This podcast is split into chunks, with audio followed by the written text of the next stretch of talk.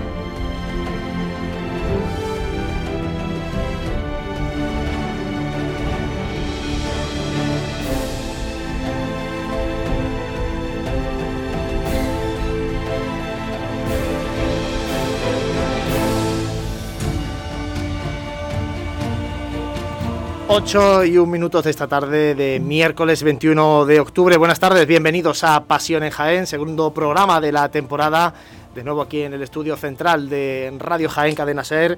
Ya saben que nos escuchan a través de Ser Más 95.3 de la FM, también a través de Facebook Live. Estamos en la página de la cadena Ser de Jaén en directo para acompañaros esta hora hasta las 9 de la noche hablando de hermandades y de cofradías. Recordamos a aquellos que estaban escuchando Carrusel Deportivo que pueden seguir haciéndolo a través del 100.0 de la frecuencia modulada. Ahora nos toca hablar de hermandades, de cofradías. Ya saben que en el anterior programa estuvimos hablando de las elecciones a la agrupación de cofradías que van a tener lugar el próximo lunes 26 de octubre.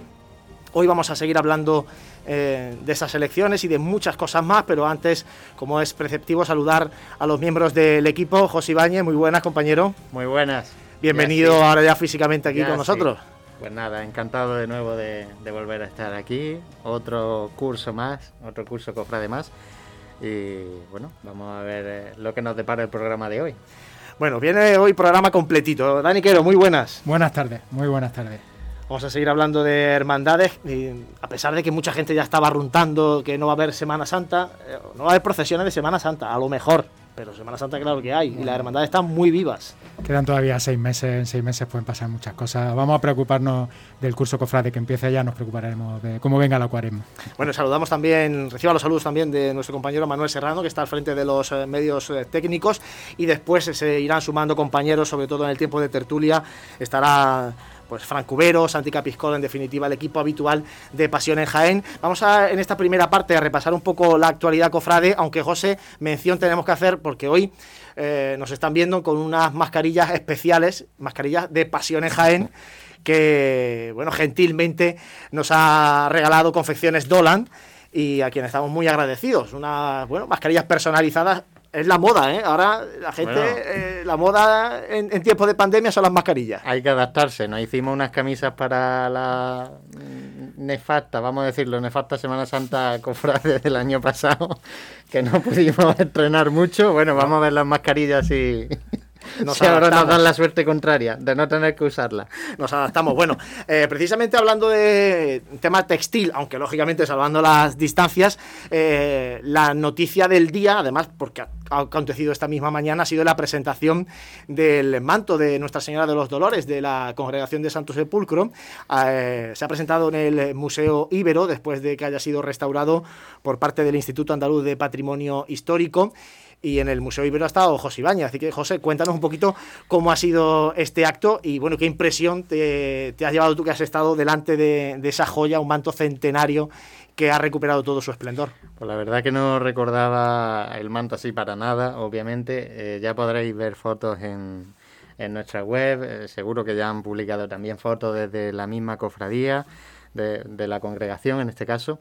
Eh, bueno, ha sido un gran trabajo, ha sido una presentación también un poquito especial porque era la primera vez, ha sido la primera vez y lo han recalcado y así lo han hecho, eh, que este IAPH, este Instituto de, Patrimonio Andaluz, se ha desplazado desde su sede para hacer el, primero de los actos en su historia, en sus 30 años que conmemoran ahora, pues se ha desplazado a la ciudad de Jaén, ¿no? Hemos tenido este honor de, de, ello, ¿no? Bueno, para ello pues ha, ha, estado presente tanto el delegado territorial de Cultura como el director de andaluz de Patrimonio Histórico, como decía.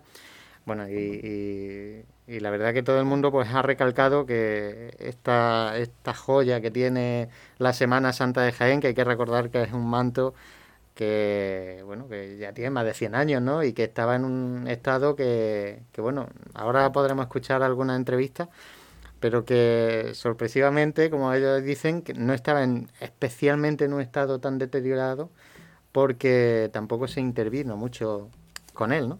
Lo que sí han querido recalcar desde la misma cofradía que en el próximo mes de marzo pues se va a realizar un, bueno, una conferencia, ¿no? Ya entrando un poquito más en detalle sobre la historia de este manto, eh, el proceso de restauración que, que ha sufrido en fin, todo eso, si Dios quiere, pues en el próximo marzo lo tiene planeado hacer la congregación, así que bueno, y ha sido un acto muy bonito. Este viernes, sábado y domingo va a estar en la Casa de Hermandad del Santo Sepulcro, en la calle Martínez Molina, eh, en exposición el manto, para que tanto los cofrades del Santo Sepulcro como el resto de, cofrades y de quienes puedan, puedan verlo eh, directamente. Eh, hay una cosa que a raíz de las notas de prensa del, Instituto Andaluz de Patrimonio Histórico, pues a mí me ha sorprendido gratamente. Y además creo que aporta todavía más valor a este manto, porque eh, este manto no se mm, conocía bien la autoría.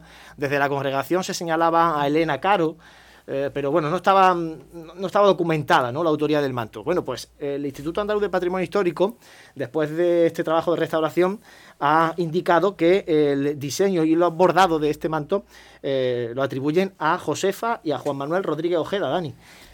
Esto suma valor, porque ya si ya firma del manto es la de Rodríguez Ojeda, esto lo que hace es mm, añadir un poquito más de valor a una joya ya de por sí que todos conocíamos y todos valorábamos en la Semana Santa de Jaén.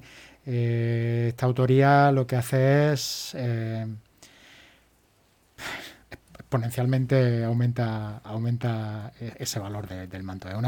son de, las de estas noticias que, te enteras y, te sorprenden tan gratamente que, que es una alegría en general para toda la Semana Santa de Jaén. Bueno, pues si os parece, como ha estado José en el Museo Ibero, ha podido grabar a protagonistas. Vamos a escuchar a Carmen Ángel Gómez, restauradora de textiles del Instituto Andaluz de Patrimonio Histórico. Línea general, en el instituto cuando llega una obra, pues hacemos una valoración del estado de conservación y vemos los daños más destacables para poder tratarlo. En el caso del manto, de este manto, pues principalmente tenía eh, pérdidas de lo que era el hilo metálico, algunas intervenciones muy puntuales. La verdad que esta obra estaba muy poco intervenida por mm, eh, intervenciones drásticas, digamos, que afectasen a la obra, sino más bien era el propio eh, desgaste del envejecimiento ¿no? de, la, de los materiales. Eh, el tratamiento principalmente, pues en función de cómo se encontraba, ha sido pues una microaspiración de tanto del terciopelo como de los bordados una limpieza química en los bordados más para eliminar la suciedad acumulada y eh, la, consolidación y refuerzo de aquellas zonas de pequeñas roturas y desgaste que presentaba el terciopelo y, lo, y el bordado que estaba suelto como decía José, la restauradora mm, decía que no estaba tan mal como, como se pensaba desde, desde la congregación. Y también has hablado, José, con la gobernadora de, Santo Sepulcro, que, bueno, me imagino, cómo estaba de contenta, ¿no? Hombre, estaba muy contenta, pero a la vez también tenía un puntito de, de porque se ha acordado de todos aquellos hermanos que no han podido estar en esta presentación, una cosa tan importante para, para la congregación y que no haya podido ser bueno, pues en este caso por la situación en la que vivimos, pues respaldada un poquito por su hermano, le ha dado ahí ese, ese poquito de pena, pero es que es normal, a mí también me daría, ¿no? Pero bueno, como bien dice, va a estar expuesto para, para todo aquel que quiera en su casa de hermandad. Vamos a escuchar a Ascensión Cárdenas, a la gobernadora de la Congregación de Santo Sepulcro. Bueno, pues la verdad que estamos muy satisfechos del resultado que ha tenido la, la restauración, ya que era algo que nosotros íbamos teníamos la seguridad de que el resultado iba a ser bueno, pero ha sobrepasado pues, nuestras expectativas. Estamos también muy orgullosos de que el IAPH pues, haya contado con esta pieza textil para eh, conmemorar el 30 aniversario del IAPH aquí en Jaén. Uno de los actos pues, importantes en esta conmemoración del aniversario. La restauración ha sido totalmente conservativa, el manto ha recuperado todo su esplendor, se han cubierto las lagunas y demás que faltaba de hilo de oro y tal, pero bueno, de todos estos detalles técnicos podremos disfrutar, pues, si Dios quiere, eh, la próxima cuaresma, donde realizaremos una conferencia impartida por Gabriel Ferrera, historiador del arte del IAPH, y Carmen Ángel, restauradora del IAPH, donde nos contarán pues todas las curiosidades que tiene este manto para conocerlo más a fondo.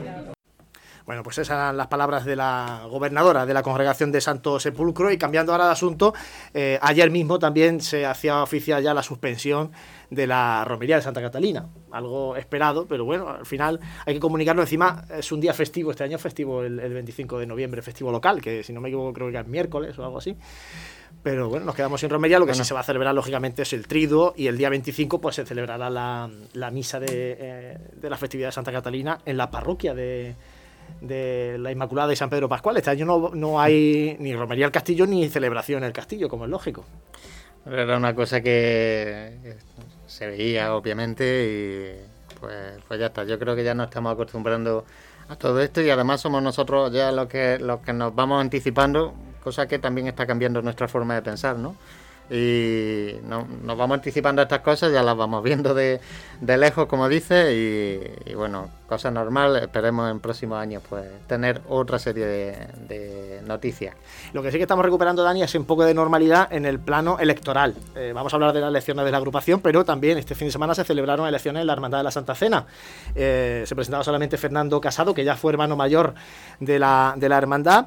Eh, 108 cofrades fueron a, votar, 104 votos a favor, 4 nulos.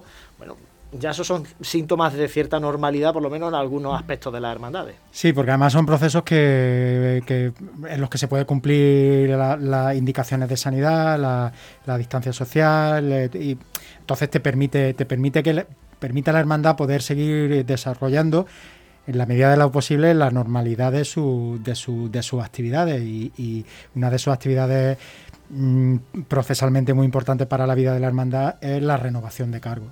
Bueno, y para terminar este repaso de actualidad, porque tenemos muchas cosas y, y tenemos ya por aquí a nuestro invitado, eh, ¿qué os parece el resultado de que el 85% de los abonados de la carrera oficial hayan renovado para la Semana Santa del año que viene?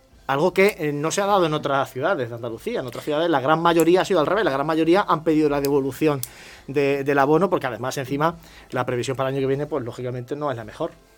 Bueno, yo lo veo como un optimismo, ¿no? También del pueblo de, de Jaén y como un apoyo, obviamente, a su, a su Semana Santa y a sus cofradías y la verdad que, que, bueno, al final en Jaén somos un pueblo de tradiciones, de, de coger nuestro abono y tradicionalmente irlo pasando también como, como ocurrirá en otras ciudades, ¿no? Pero, pero aquí, pues bueno, se, se manifiesta un poquito ese, ese apoyo hacia las cofradías de esta manera con, por, por, parte de, del pueblo de Jaén. Eso también ha permitido que la agrupación pueda pagar todos los palcos nuevos que se habían hecho e incluso repartir dinero entre, entre las hermandades. Sí, lo que el, yo el único pero que puedo poner aquí es que a ese 15% que ha ese 15% que ha decidido retirar el dinero de su abono y se le ha, se le ha realizado la devolución, a ese 15% se le ha cobrado una comisión de 4 euros por transferencia bancaria, cuando el cofrade no tiene culpa ni entra en las condiciones bancarias que tenga la agrupación con la entidad bancaria. Entonces, bueno, ha sido, en fin, una comisión, a ver, importante para o sea, lo una que... de las cuestiones que tiene que modernizar la nueva sí. agrupación. Ahora se lo sí, preguntaremos porque, sí, porque al además, presidente. Sí, porque además cualquier, cualquier persona con un par de, de recibos domiciliados mmm, tiene una cuenta bancaria en su banco donde no le cobran comisiones.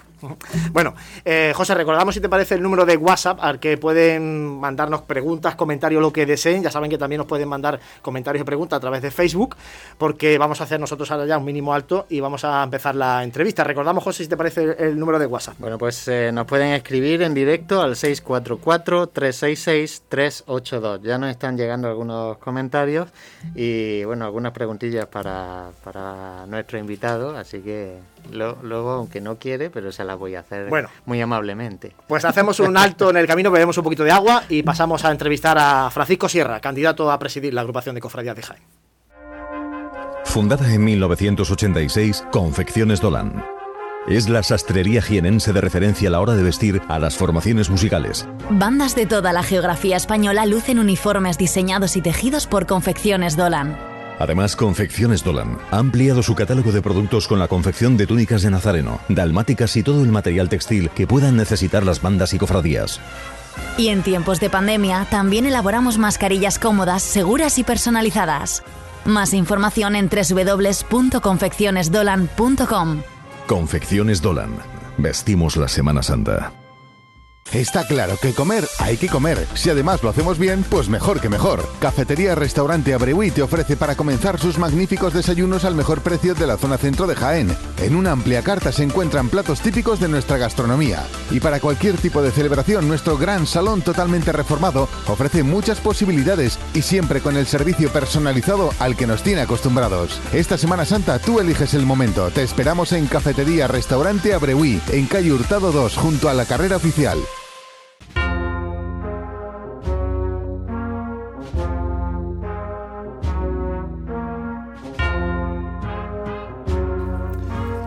8 y 16 minutos de la tarde, aquí seguimos en Pasión en Jaén, Ser más 95.3 de la FM a través de Facebook Live de la cadena Ser de Jaén. Y ahora ya abrimos este tiempo de entrevista para hablar con Francisco Sierra Cubero. Paco Sierra, buenas tardes, bienvenido. Hola, buenas tardes Juan Luis, gracias. Candidato a presidir la agrupación de cofradías, además único candidato, porque eh, se ha montado tal lío en estos últimos días en torno al proceso electoral de la agrupación de cofradía que ha dejado solamente tu candidatura como válida. Y este lunes te presentas a, esas elecciones, eh, bueno, al final sin, sin un rival o sin una candidatura rival. Sí, bueno, mm, más o menos siempre lo normal, que no haya más que una candidatura.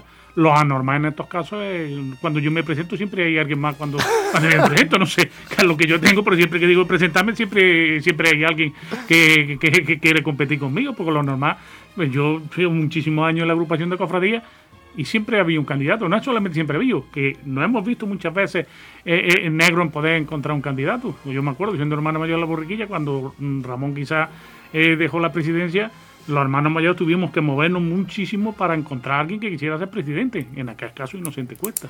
Eso quería preguntarte porque ya en 2011 eh, se te presentaste para ser presidente de la agrupación de cofradía en aquellas elecciones, eh, ganó las elecciones Pepe Paulano y después del pregón de 2016, en una entrevista además con, con Javi Cano en la contra de Jaén, hacía referencia un poco a que después del pregón, poco que como que ya no ibas a seguir en la primera línea cofrade.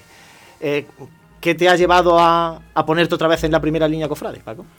Pues la verdad es que cuando di el pregón Semana Santa, todas mis expectativas se habían cumplido a nivel cofrade. La verdad sea dicha y, y es sincero en ese sentido. Pero al final, pues bueno, yo me he jubilado y como suele decirse en el refrán, cuando el demonio no tiene nada que hacer con el rabo mata mosca, ¿sabes? Pues eso me ha pasado a mí, que, que en un momento dado, pues he visto la posibilidad de poder presentarme a la agrupación de cofradías y digo, bueno, pues vamos a tirar para adelante. Y, bueno, pues hasta aquí hemos llegado. Esperamos ver el lunes si me respaldan los presidentes, porque me hace gracia cuando la gente ya me da la enhorabuena o me encuentro por la calle y me saludan como la otra mañana. Buenos días, presidente. Digo, no, presidente yo no soy, yo sigo siendo Paco Sierra. A partir del lunes, a las nueve de la noche, pues ya se verá si soy presidente o no. Eh, hay voces que, Paco, que señalan a, tu candidatura de mover hilos para provocar la retirada de la otra candidatura. Eso es absurdo.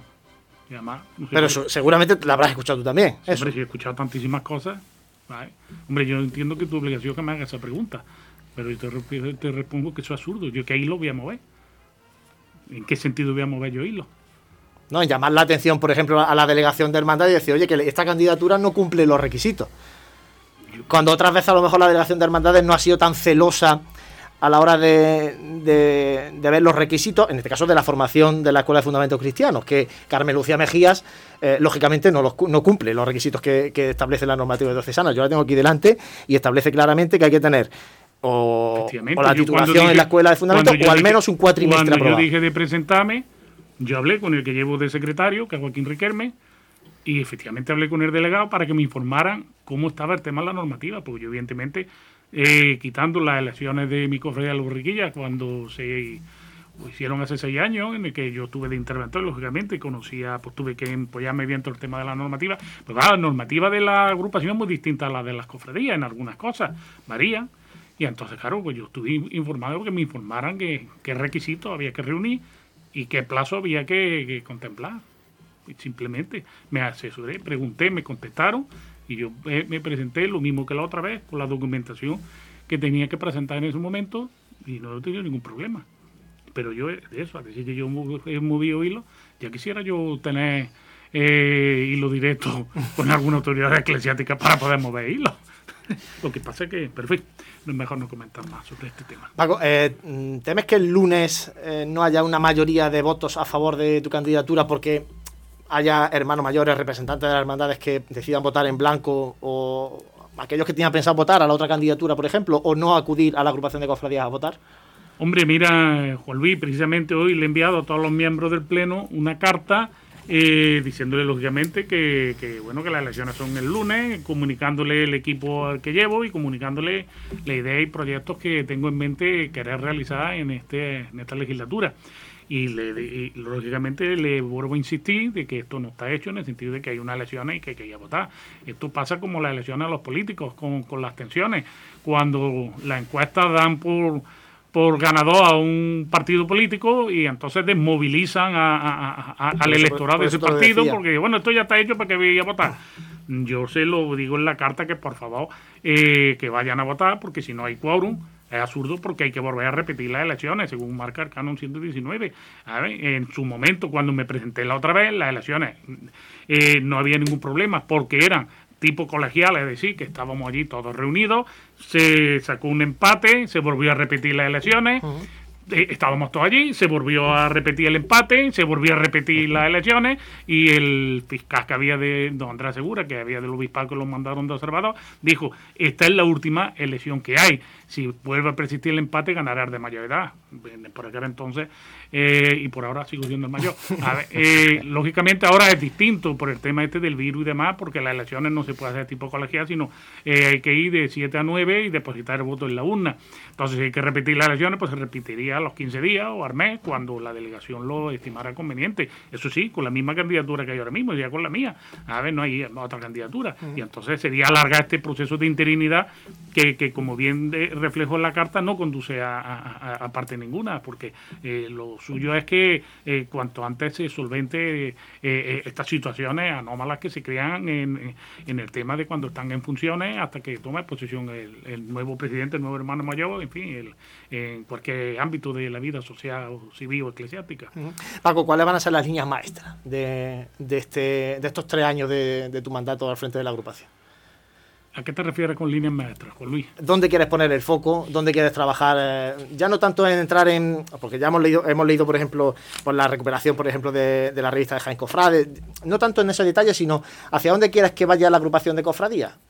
Mira, mm, eh, me han dicho que sea conciso, pero al final hay cosas que se me va y tengo que referir. Aquí te puedes extender un eh, poquito más. porque yo puedo hacer cosas en la agrupación en tanto en cuanto me dejen las cofradías, porque la, como decía en otra entrevista que me han hecho esta tarde, la agrupación no es un ente autónomo, la agrupación son las 30 cofradías, Pasión y Gloria que las constituye y, la, y, son los que deciden en un momento dado lo que hay que hacer en la agrupación. Yo puedo tener mi idea, pero en un momento dado pueden cortar la ala. Y yo, ante esto, yo voy a poner un ejemplo rápido. Cuando Ramón quizás fue presidente de la agrupación de cofradías hubo un cambio radical en, la agrupación de cofradías, desde pasión una cofradía de pasión a una agrupación de pasión y gloria, con lógicamente con, bueno, rompió con todo lo anterior de Pepe Muñoz, eh, de Muñoz Mardonado y de, y de Gómez Zorrillo y demás. Entonces, la agrupación tomó un aire que para la gente joven, porque ahora entonces pues yo tenía unos 30 años, pues que yo no parecía magnífico lo que estaba haciendo la agrupación, pues empezó a hacer los conciertos de música, se hizo un trido de para eh, un trido sacramental con, con el corpus, se, se hicieron eh, una serie de charlas de Jaén Cofrade, que se hacía los viernes cofrades, y se hacía eh, lotería para el niño, y la vendía la agrupación la lotería del niño, y en fin, una serie de que aquello prácticamente, ¿qué pasó? Que llegó un momento en que llegaron las cofradías, me acuerdo yo precisamente, en un pleno de y le, se pusieron allí y le dijeron al presidente, dijeron, mira Ramón, la agrupación de cofradías no es una cofradía. Tú no puedes estar vendiendo lotería y haciéndonos las competencias a las cofradías. Tú no puedes estar haciendo una serie de actos y de conferencias y de charlas que nos está retrotrayendo a nosotros. Tú no puedes hacer un trido, porque lo que lo hacen son las cofradías, no la agrupación de cofradías. Entonces, ¿qué puedo hacer yo como presidente? Evidentemente lo que me dejen. Yo tengo mi idea, yo quiero hacer. Por, por ejemplo, con el tema del proyecto de Gloria, pues yo tengo una idea que ya la llevaba hace nueve años y la quiero retomar. Lógicamente tengo que contar con el consenso y la aprobación de la autoridad eclesiástica. Es que lo mismo que el, tiempo de cuaresma se inicia con un vía crucis, una imagen de, de pasión, pues yo quiero una imagen de gloria inicie el, tiempo de gloria y se haga un rosario vespertino y a continuación su misa. ¿Por qué? Si se hace en pasión, pues no se puede hacer en gloria. Claro, eso tengo que tener los permisos correspondientes, tanto por las cofradías de gloria, evidentemente, y sobre todo por, la autoridad eclesiástica. Eh, siempre está esa, esa lucha de, que la de que la agrupación no sea una cofradía, pero sí que es verdad que da la sensación de que estos años ha ido la agrupación desprendiéndose de, cosas que hacía. Por ejemplo, el certamen que acogimos Pasión en Jaén, el, certamen del 28 de febrero, que, lo venía haciendo la agrupación de cofradía y que también ha ido desprendiéndose. Eh, ¿Crees, Paco Sierra, que la agrupación tiene que ser al final una institución que gestione la carrera oficial? Que gestione eh, y que reparta ese dinero de carrera oficial de subvención municipal que pueda haber de soldado romano y poco más? Mira, Juan Luis, a mí me pregunta mucha gente que por qué me he presentado, que, qué le encuentro yo a la agrupación de cofradía. Porque yo la agrupación de cofradía lo, comparo con el fútbol, ahora que vengo cabreado de ver el Madrid. A ver, cuando, cuando un equipo pierde, eh, pierde eh, el entrenador, no los jugadores. Y cuando un equipo gana, ganan los jugadores y no el entrenador. Entonces, cuando la Semana Santa sale estupendamente y hay, que ver las cofradías como San Lucío, que bien ha ido, que bien ha funcionado todo, y cuando la Semana Santa sale hecho un churro, la culpa es la de la agrupación, y la agrupación no hace nada absolutamente, son las cofradías, tanto para bien como para mal que, que la agrupación se. Yo me, sería muy triste y lamentable que la agrupación solo se limitara a gestionar eh, la carrera oficial y a, generar dinero para dársela a las cofradías. Entiendo que la verdad que sería un poco lamentable en ese sentido, debe tener un poco más de vida. Eh, intentar llegar a una serie de cosas y de, y de actos y de culto y demás que lógicamente con el consenso de las cofradías y sobre todo con la participación de ellas porque no tiene sentido que, que la agrupación haga un acto ¿eh? Porque yo una de las cosas que quiero recuperar eh, eh, es lo del Jaén Cofrade y lógicamente con la presencia de Jaén Cofrade hacer una conferencia de formación con una autoridad eh, tanto eclesiástica como cofrade de reconocida solvencia para que sirva para enseñar a la gente tanto los cofrades en tema de cofradía como en la eclesia en el tema de, de, lógicamente de iglesia. Pero claro eso se hacía antes y la verdad que yo, yo de hecho di una por la cuaresma y aquello por la verdad estaba el salón de pleno lleno. Pues oye, allí había una serie de gente que tú estabas inculcándole una serie de ideas tuyas y otras veces pues otras personas que, que estuvieron allí de muchísima valía dieron las conferencias luego pues entregaba su revista y la gente salía más contenta allí que pues, esas cosas creo yo que son buenas recuperarlas yo siempre he dicho yo he estado 13 años en la agrupación de cofradía por eso es por lo que yo en su momento me presenté y ahora otra vez, que ahora que no, al final las cosas se le toman cariño. Y yo pues, le tengo mucho cariño a la agrupación de cofradía, porque he estado muchísimos años ahí. Y lógicamente ideas no me faltan, ni me han faltado nunca. Cuando era hermano mayor en mi cofradía, vosotros sabéis la trayectoria mía en la cofradía de la borriquilla, todo lo que yo he llegado a hacer. Y vamos si me acabó el tiempo. Dani, preguntas para Paco Sierra. Buenas, Dani. Una, eh, vamos a hacer eh, vamos a recapitular un poco eh, lo acontecido en, en, estos meses desde, desde, la cuaresma del año pasado. Eh, se suponía que esta Semana Santa del 2020 se debería haber estrenado un recorrido oficial, con Roldán y Marín como, como estrella de ese nuevo recorrido oficial, que el presidente de, la agrupación actual en funciones eh, también esbozó que sería algo que a lo mejor era provisional hasta que la obra que iban a cubrir la Plaza de la Constitución y San Clemente hubieran acabado y también dejó, dejó, eh, comentó que era posible retomar ese itinerario oficial luego, una vez que cambiaran, por, por, la plaza de, de Almaza.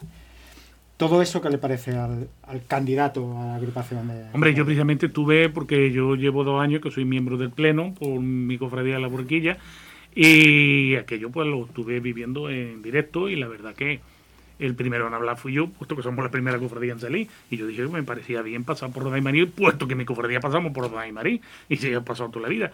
Luego a mí, el incorporar Rodán y Marín, a mí me parece estupendo.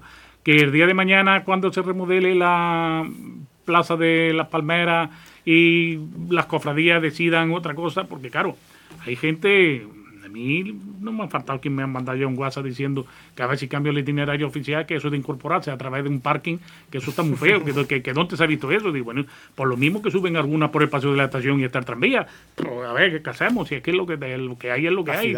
y son las nuevas, eh, las nuevas modas y, los tiempos que corren. En Sevilla también hay, lo que pasa es que en Sevilla no tienen catenaria como aquí, claro, siempre hay, hay clases y estilos, luego queremos compararnos con Sevilla, aquí no nos quitan la catenaria, en Sevilla no tienen catenaria, con lo cual las cofradías pasan sin problema.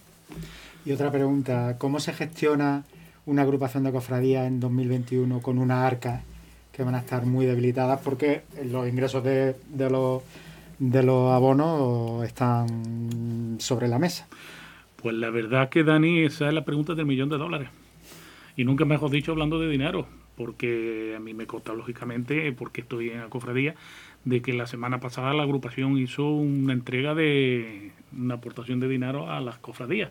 Con lo cual yo no sé qué, dinero me voy a encontrar cuando entre, si entro, eh, que cuántas son las con, las que me voy a encontrar. Si sigue hay un problema serio, puesto que este año no hay venta de sillas. Luego entonces no hay no hay ingresos, no se van a gestionar. A mí no me gustaría vivir épocas como las que yo vivía en la época inocente en que nos, en la agrupación nos cortaron la luz, la luz no, el agua y el teléfono no podía hacer uso de los servicios porque no había agua para tirar de la cisterna. Y, entonces no había móviles y no, no podíamos hablar por teléfono. Pero es que no teníamos dinero porque el ayuntamiento no nos daba la subvención. Y claro, hasta que llegaba Semana Santa y podía vender sillas, pues la agrupación se tiraba unos meses sin ningún ingreso y aquello la verdad es que era terrible y temible. A mí no me gustaría tener que volver eh, a, vivir aquella época. No lo sé cuando llegue, qué es lo que me encontraré y cómo podremos salir adelante de, eso. Es verdad que hay dinero pendiente de cobrar de subvenciones municipales. ya no es que vayamos a que el ayuntamiento, no sabemos lo que hará en 2021, no sé si, si no hay procesiones de Semana Santa, no sé si el ayuntamiento puede plantear reducir la subvención a las hermandades, no lo sé, ¿eh? pero, pero sí que es verdad que queda atrasado. si van pagando por lo atrasado, algo de liquidez puede tener la agrupación. Insistiremos en, porque una de las cosas que yo llevo en mi programa, lógicamente, eh, pues, potenciar todas las relaciones con todas las instituciones eh, a nivel local eh, y provincia en este caso, pues ayuntamiento, llámese diputación, llámese su delegación del gobierno, Junta Andalucía, en fin, todas las cosas y por. Eh, otra cosa no, pero tiempo tengo, tengo jubilado para pasearme todas las mañanas de, de organismo en organismo, a, como la hermanita los pobres, una mano adelante y otra atrás, ¿sabes? Pues a ver lo que podemos trincar por, por aquí y por allí. Lógicamente, pues el ayuntamiento, una de las cosas es, primeramente, intentar eh, cobrar la subvención que tenemos pendiente y segundo, intentar que vuelvan a, darla porque según manifestó el actual presidente allí en el pleno es que el ayuntamiento había dicho que ya no había más subvenciones. Entonces pues, estando como está el ayuntamiento de, de fondos vamos fondos fondos tenemos bien poco ¿sabes? no fondos sí hay pero vacío.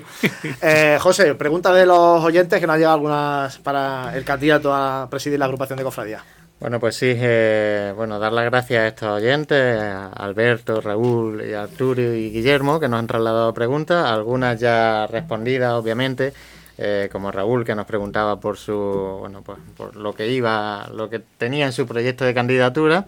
Eh, Alberto y Arturo coincidían en esa pregunta del itinerario oficial que, que acaba de hablar y Guillermo, me voy a quedar con una pregunta que lanza que es, eh, bueno, nos compara y dice que Málaga, Jerez, Huelva, Córdoba, Granada, que son ciudades las que ya sus agrupaciones de cofradías están trabajando con comisiones y técnicos de cara a esta próxima Semana Santa del 2021 y si es designado, pues sí será una de sus primeras decisiones el hacer una pequeña comisión para estudiar las diversas posibilidades de Semana Santa.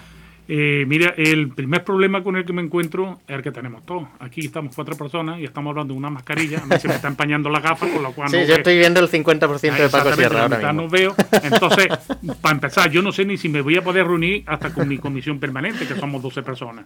Porque, lógicamente, eh, estamos viendo cómo está la cosa. Eh, en la agrupación no se ha podido celebrar el pleno que se hubiera sido preceptivo de elecciones y de entrega de cuentas y de aprobación de cuentas como, como es normal, lógicamente, en, un curso cofrade.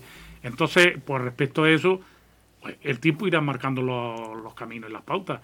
Cuando podamos reunirnos, pues iremos como decíamos, pues iremos marcando qué es lo que se puede hacer. Si puede hacer una comisión, eh, pues nos iremos reuniendo y si no, pues tendremos que hacer como ahora se está haciendo, a través de los teléfonos, a través de los WhatsApp y preguntando y que los hermanos mayores respondan y qué es lo que opinen y lo que es. A mí no me gusta, yo me gusta más cara a cara y expresar a la gente y hablar como estamos hablando. Eh, los WhatsApp, siempre lo digo, los teléfonos móviles son un, quita vergüenza, ¿sabes? Cuando no quiero hablar con alguien para que no eso, pues le mando un WhatsApp. Le mando un WhatsApp y contesta, ya, ya, veremos lo que dice.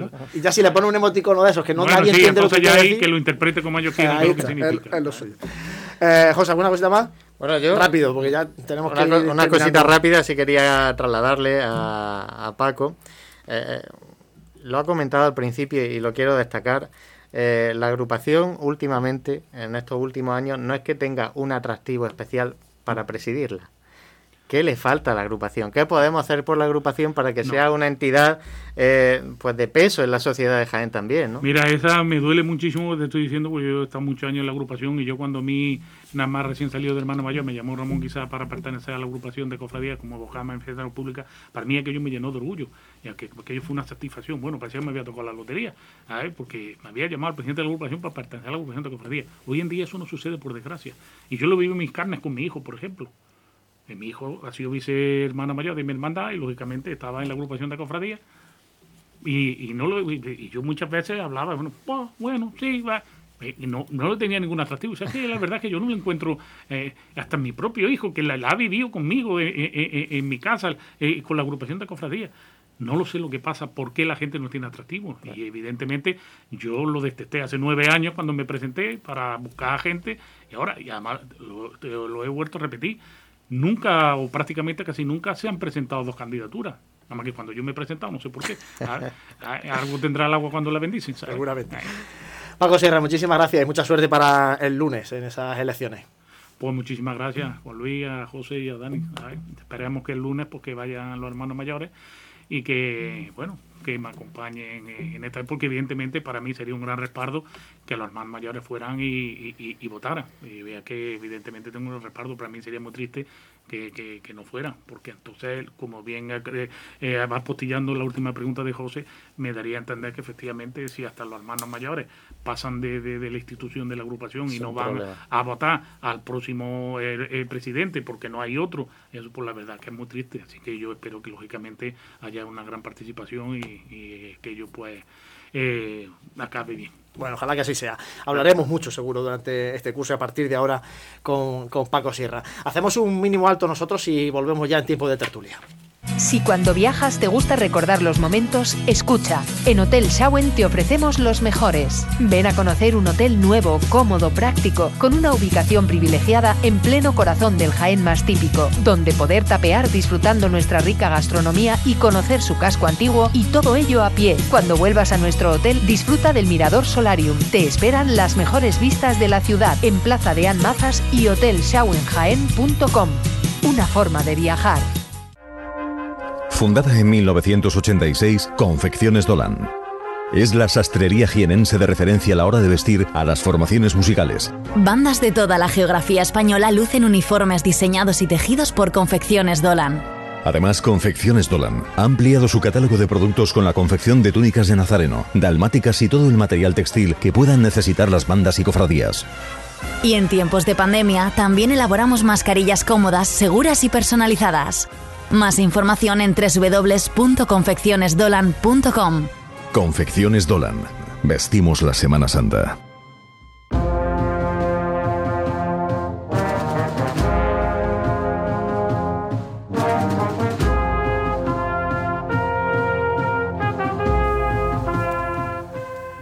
20 minutos restan para las 9 de la noche. Ese es el tiempo que nos queda de este programa de Pasión en Jaén aquí en Ser Más a través de Facebook Live de la cadena Ser en Jaén.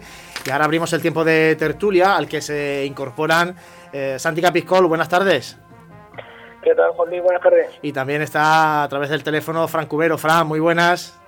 Buenas tardes, compañeros. Bueno, ya vamos estando casi, casi ya todos. Me he turnado con Fran, el pobre tío le he quitado su sitio. Eh, el estudio, en el estudio podemos estar solamente cuatro personas eh, y lógicamente pues hemos tenido que, en este caso, que pedir a, a Fran que hoy se quedara en casa, aunque lógicamente está con nosotros eh, desde el principio del programa también. quería, compañeros, hablar un poquito de, todo ese lío que se ha montado en este proceso electoral de la agrupación de cofradías y esa normativa para ser candidato a, presidente de la agrupación o, a hermano mayor.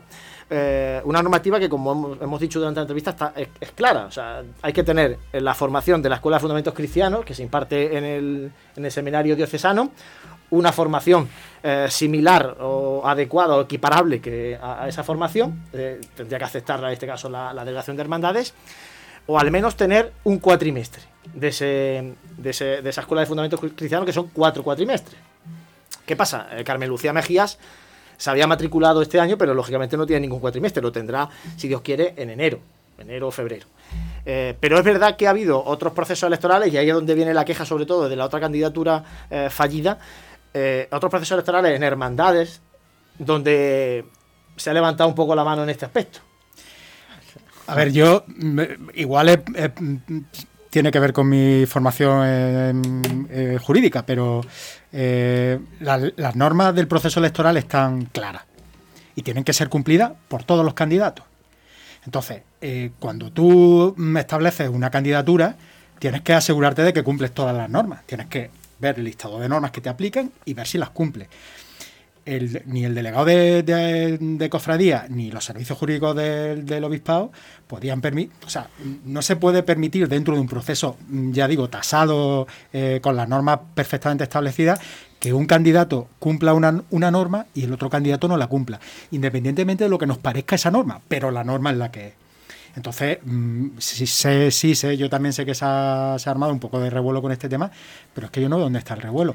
Eh, tú comentas que ha habido otros procesos electorales donde se... Pero claro, en otros procesos electorales yo creo que lo que se ha hecho es levantar un poco la mano, porque habiendo solo una candidatura, las opciones eran o aplicar la norma estricta, y entonces, ¿qué hace? Mm, pues lo que tendrías que hacer. También, yo, también hay que aplicar la norma siempre. También anularla. Yo, yo, soy como tú, yo, yo soy de la misma opinión. Y si no hay candidato, pues. pero yo, yo, creo que. O, se prorroga un año más el, el, hermano mayor o presidente que haya, pero. No, pero, a ver, yo soy de la misma opinión que tú, que hay que cumplir la norma siempre a rajatabla. Pienso eh, que a lo mejor el, desde el obispado eh, se ha pecado un poco de buena fe. De decir, joder, bueno no cumplirlo, es que ni, ni siquiera podéis presentarme un candidato que cumpla lo, estrictamente los requisitos, bueno, venga, pues ya está, como hay solo una candidatura, yo creo que se ha hecho desde la buena fe, pero yo creo, eh, no, no, soy no soy quien para ponerme en, el, en, el, en, la piel del delegado de cofradía, o de, pero yo creo que eso se va a acabar, o, o, si yo fuera, se acabaría, mm, porque, porque si vemos que es, lo que se hace es tirar de esa buena fe, cuando son procesos electorales donde solo hay una candidatura, eh, para argumentar esto, pues yo creo que no tiene mucho sentido. Lo que está claro es que cuando hay una candidatura con dos o más, con dos o más candidatos, todos tienen que cumplir las normas, todos.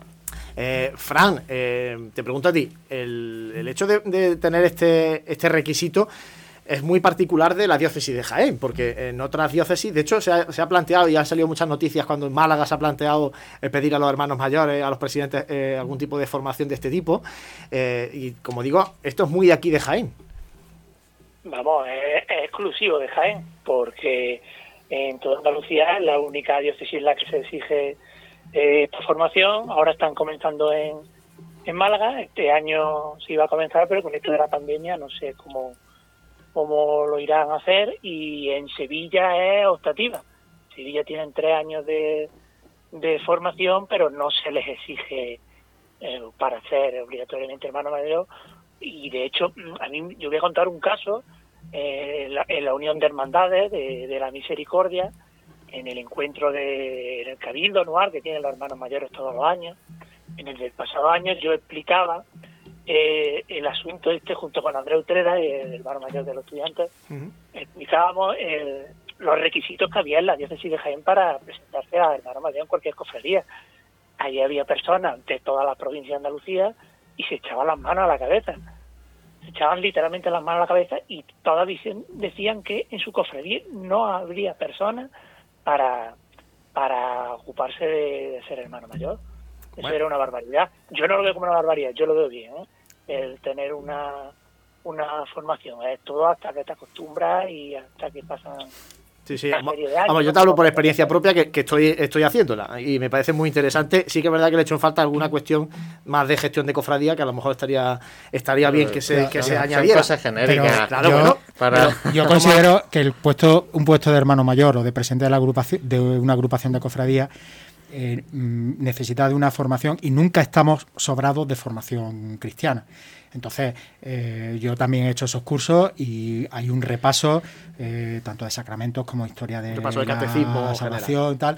Y yo creo que es una formación muy apropiada y yo creo que es una buena iniciativa. Creo esto fue fue fue don Santiago que en paz descanse. Pues me parece, pues me parece una que fue una gran iniciativa. De Santiago a Santiago. Santi, eh, tú que estás en Andújar, no sé si todo este lío de la agrupación de cofradías, ¿cómo lo has visto desde un poco más de distancia? de un poco porque al final había mucha gente que decía, bueno, al final aquí todo esto lo que sale dañado es la, institución, la agrupación de cofradías la que está en boca de, la gente y de que hay que ver, de cómo, del lío, de un poco de pelea entre las candidaturas, bueno. Bueno, con la distancia justa que puedes tomar porque hoy en día pues, estar aquí con tanta comunicación y con tantos contactos directos, pues prácticamente está informado al día de lo que sucede. Yo con esto al final lo que me surge un poco una, reflexión, porque estaba hablando de la idoneidad de los cursos, de, los procesos electorales. Hombre, evidentemente, eh, idílicamente, está muy bien que un representante de una corporación pues se le exija una formación mínima y que por supuesto que son bastante interesantes los cursos de fundamentos cristianos.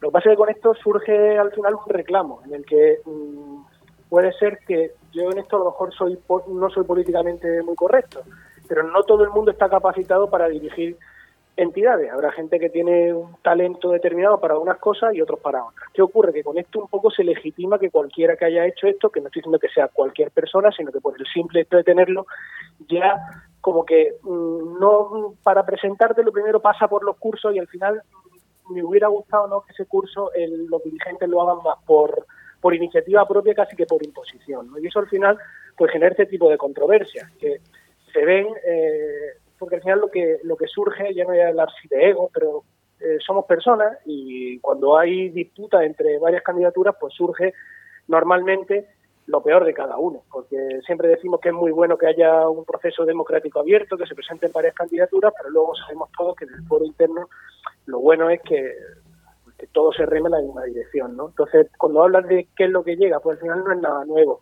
Creo que las cosas lógicas de cada proceso electoral que pasará el tiempo y nos iremos olvidando y llegará un nuevo presidente y con el otro y al final pues lo que queda un poquito en, en entredicho es lo que ya hemos hablado en la tertulia anterior, ¿no? Un poco la, el prestigio, la reputación, incluso lo que tú hablabas, ¿no? Si es atractiva la agrupación de cofradías para generaciones, eh, yo me ¿no? llamar viejo a, Paco Sierra, ¿no? Pero de generaciones más, jóvenes, ¿no? Más jóvenes. Sí que eh, una cosa que no hemos comentado es que la, candidatura que nacía de la comisión permanente incluso llegó a, a, presentar, una vez que fue rechazado a Carmen Lucía Mejía, eh, a presentar otro, otro candidato, en este caso Tomás Aguilar, el vocal de Gloria ahora mismo en esta comisión permanente, eh, señala el Francisco Latorre en una carta eh, que enviaba a, los medios de comunicación y a los miembros del pleno de la agrupación que se le habían concedido 24 horas para poder presentar una alternativa. Eh, claro, lógicamente fuera de, plazo de presentación de candidatura. Por tanto, al final, cogiendo otra vez la norma, pues la candidatura era no válida ya, ¿no? Esas cosas no, al final... el propio delegado le dice, Paco en la nota expresa que el delegado le dice, oye, esto tiene que ir a los servicios jurídicos. Pero por eso, eh, porque, porque es que esto está reglamentado, es que no hay más opción. Bueno, y vosotros, eh, en el plano personal, ¿creéis que esto porque al final, eh, leyendo entrevistas de uno, de otro, al final parece que lo que era más que una, la candidatura del actual permanente era la candidatura de Paco, de Paco Sierra contra la de Paco La Torre, una pelea de Pacos eh, que han pillado en medio a Carmen Mejía que es la que al final ha salido mal parada en este, en este asunto, o, por lo menos a la sensación que a mí me da. Eh, pero ¿no creéis que ha sido al final hay un tema más de dos personas que, no sé, ha habido un enfrentamiento que además me llama la atención porque eh, Paco Sierra, que todavía está aquí con nosotros, fue elegido pregonero por la permanente que presidía a Paco La Torre, es decir, que bueno, que ahí había una, cierta relación amistosa entre, entre ambas personas. Y al final, pues todo eso da esa sensación desde fuera que, que se ha ido enturbiando más eh, por el tema personal, sobre todo. Al final, yo creo que de lo que da la sensación es de, de precisamente lo que comentábamos antes, ¿no? de que la agrupación, pues precisamente no está eh, todo lo unida que tendría que estar en, muchas cosas, que, que no tiene el peso que tiene que tener la sociedad que, al final pues parece que compiten entre comillas dos, dos candidatos cuando no debería ser así, ¿no? Sino un grupo de, de, personas y, sin embargo somos nosotros mismos los que extrapolamos eso y lo bajamos al nivel de, una persona contra otra cuando no debería ser así, ¿no? Es el concepto que tenemos nosotros de la agrupación. Eh, llamamos también eh, con, con, estos rifirrafes ¿no? que, que podemos tener y sin embargo, yo no dudo de, de, las buenas intenciones de ambas candidaturas, ¿no? que seguro que son, que son buenísimas. Y, y, claro, al final vamos sumando una cosa, otra, otra, y yo creo que la agrupación pues se, se encuentra en ese punto de que a mí que me va a apetecer eh, eh, presentarme, ¿no? A mí que me va a apetecer ahora que me den palos por todos lados con lo gusto que estoy en mi casa. Eh, entonces, yo creo que es que es una cosa súper complicada hoy en día que, que tenemos que no hace justicia al peso que al peso que tiene la agrupación en la sociedad, ¿no? Porque no debería llegar a, a estos puntos, ¿no? Así que yo creo que al final estas cositas, pues, ya, ya lejos de la normativa, que nos puede parecer mejor o peor, que quizás está mal vista también por las propias cofradías, mucho esto porque, porque es una normativa que se supone que es para todos los grupos dentro de la iglesia.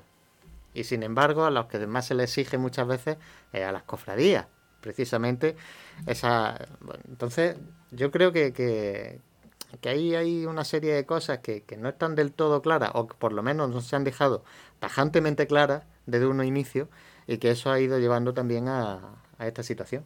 Oye, la última parte de la tertulia, quería plantearos un poco por terminar con, con esperanza. ¿eh? Este programa, nosotros eh, desde hace desde que empezamos a hacer Pasión en Jaén, siempre hemos querido hablar de cofradías, pero aunque comentemos la gestión, que al final es de persona, eh, por encima de todo está nuestra pasión por, por nuestras hermandades, eh, cada uno su devoción, es decir, que, que vivimos nuestra Semana Santa, lógicamente, para ensalzarla y no para, para criticarla, aunque pues, bueno, tenemos que comentar la actualidad y al final la hermandad la gestionan personas.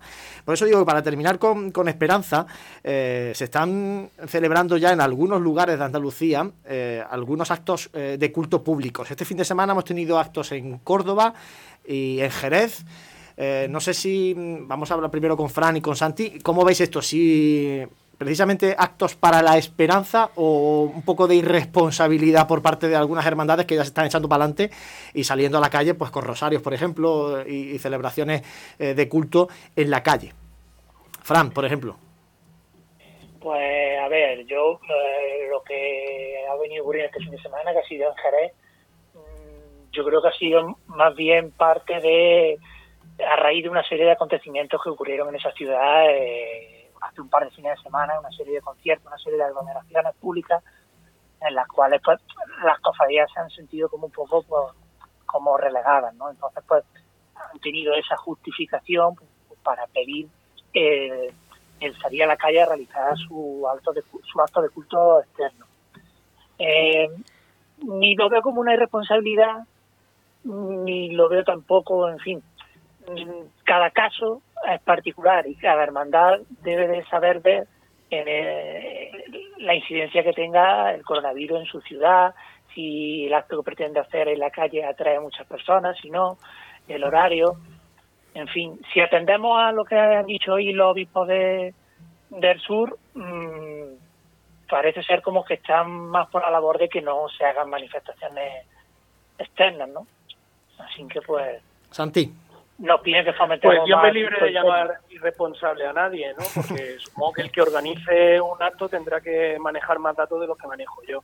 Es una cuestión de, de cómo, cómo entiendo yo particularmente, Santiago Capiscol, entiende pues cómo se pueda desarrollar la Semana Santa o algunos actos que lleven consigo en época determinada como puede ser la cuaresma. A mí particularmente con la que está cayendo y mm, creo que sí, que bueno, me parece muy bien que haya gente que, que pueda buscar alternativas, que, que mm, espero no que el panorama no sea como tan duro como el del año pasado, pero insisto, eh, también, o sea, no me gusta que se desnaturalice lo que todos entendemos como Semana Santa o lo que entendemos como actos propios de la misma. Entonces yo muchas veces pienso si esto no es para quitarnos nosotros particularmente determinadas espinitas. Y bueno, escúchame, que, que las cosas están como están, que si este año tenemos que aguantarlo pues como aguantamos el pasado, pues creo que hay cosas bastante más más a día de hoy. No se trata de ser pesimista, se trata de que a mí me gusta la Semana Santa o soy cofrade precisamente por todo lo que conlleva. Entonces, cuidadito también con, desnaturalizar las cosas, porque también podemos hacer ciertas concesiones que luego el día de mañana puedan puedan afectar de una manera que, ya te digo, que pierda la naturaleza de lo que yo considero mi Semana Santa y lo que lleva consigo la misma. Dani, yo no hablo tanto, estaba refiriéndose en Santi más a, cómo se puede hacer a Semana Santa, eh, en este caso hemos visto pues rosarios de vespertino, rosarios de la aurora con, imágenes marianas, eh, de lógicamente un tamaño muy reducido en las calles. Bueno, además es que llevamos, el mes de septiembre ha sido un mes de, de actos cofrades de actos eh, centrados pues, en la festividad de la Virgen de los Dolores y todo, eh, y, luego la festividad, por ejemplo, del Rosario, eh, la Divina Pastora y tal, y, se han hecho se han hecho cultos dentro de la iglesia y no han tenido ningún problema, se han respetado las distancias de seguridad y tal. A ver, yo os puedo hablar más por lo que me toca. Tuvimos la fiesta litúrgica de la Virgen de las Lágrimas el día 12 de septiembre se desarrolló sin ningún problema, con mucha responsabilidad. Luego la Merced el día 24 volvió a coger el 50 aniversario de la eh, constitución canónica como parroquia de, la, de, la, de Nuestra Señora de la Merced, que estuvo el señor obispo presidiendo la, y celebrando la Eucaristía. Y de la misma forma se hizo con mucha, con mucha responsabilidad. Entonces, yo creo que cada hermandad tendrá que ver un poco en, el momento en que, en que decida hacer una, una, una, celebración de este tipo en la calle, cómo está, qué permisos tiene de la autoridad sanitaria y cómo la plantea. También te digo una cosa, estando de acuerdo con lo que dice Santi, de, no desnaturalizar un poco lo que, lo que es la Semana Santa en sí, cuando llegue, eh, yo no veo mal o no me parece, no, no me parece que, entraría que entrara dentro de esa categoría de desnaturalización el que una hermandad se planteara el día que le toca salir en, estación de penitencia, por ejemplo, cambiarla si puede ser, por ejemplo, por un vía cruz. En como aforas. Eso es que, no es lo mismo salir ahora en octubre que salir en Semana Santa. Puedo no sacar, sí, claro, si yo no puedo salir sin costalero y puedo salir con una parihuela o con una anda y guardar una distancia y que el cortejo tenga una distancia entre persona y persona, pero bueno, entonces, ¿y para quién salimos? O sea, aforamos también la calle, ¿quién la afora? Es que eso es lo que yo decía, que a mí, pero incluso con un propio rosario, es que eso, esas son las dudas que a mí me dan. Entonces, ¿qué vamos a hacer? ¿Una Semana Santa a la carta para quién? fijaros, fijaros esa eso que se ha filtrado, ese proyecto, esa idea que se ha filtrado en la Semana Santa de Málaga, que ha generado muchísimo, muchísima polémica, ¿no? Porque al final es hacer una, una Semana Santa eh, eh, exclusiva para una gran carrera oficial, más grande de la que es eh, actualmente, pero claro, es una Semana Santa privada. Y eso, eso, eso, es, como dice Santi, desnaturalizar la, la Semana Santa. Eh, hay, todo el mundo, eh, todo el mundo cofrade ha recibido ese meme de cofrade a la calle.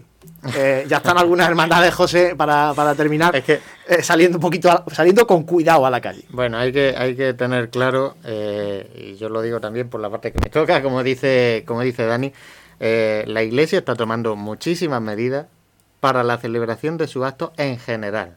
¿no? Yo creo que, que como todo grupo responsable eh, comunidad responsable, pues lo está haciendo, ¿no? Así lo hace la Iglesia. Las cofradías no tienen que ser eh, eh, diferentes, ¿no? Sus actos tienen que ser responsables con el, agravante, si lo podemos decir así, de que están puestas siempre en el tintero, ¿no? Y que siempre van a ser señaladas y que siempre por lo que vayan a hacer, pues se les va a poner el dedito de a ver lo que están haciendo y a ver lo que no. Yo sí solo quiero dejar pues esa puntillita de que se haga lo que se haga, se tenga en cuenta que se va a ver con lupa por parte de todo el mundo.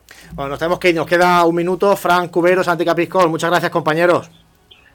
Gracias a ti y nos vemos prontito. A, ver si es verdad, a ver si es verdad, nos vemos prontito. Eh, Dani Quero, muchas gracias compañero como siempre. Muchas gracias, hasta la próxima. José. Cortamos eh, hoy dos programas en octubre, volvemos en eh, noviembre también con otros dos programas en miércoles alternos aquí en Ser Más y a través de Facebook. Pues volvemos dentro de 15 días, donde ya contaremos ese resultado de las próximas elecciones de la agrupación de cofradías del lunes y, bueno, toda la actualidad cofrade que vaya demandando. Está generando mucha actualidad las hermandades. Este año, por desgracia, no hemos podido disfrutar de las hermandades en sus casetas de feria también, pero bueno, al final eh, están trabajando intensamente a nivel interno todas las cofradías. Gracias a todos los que estáis ahí a través de la radio, a través de las redes sociales gracias, como siempre, por compartir nuestra pasión.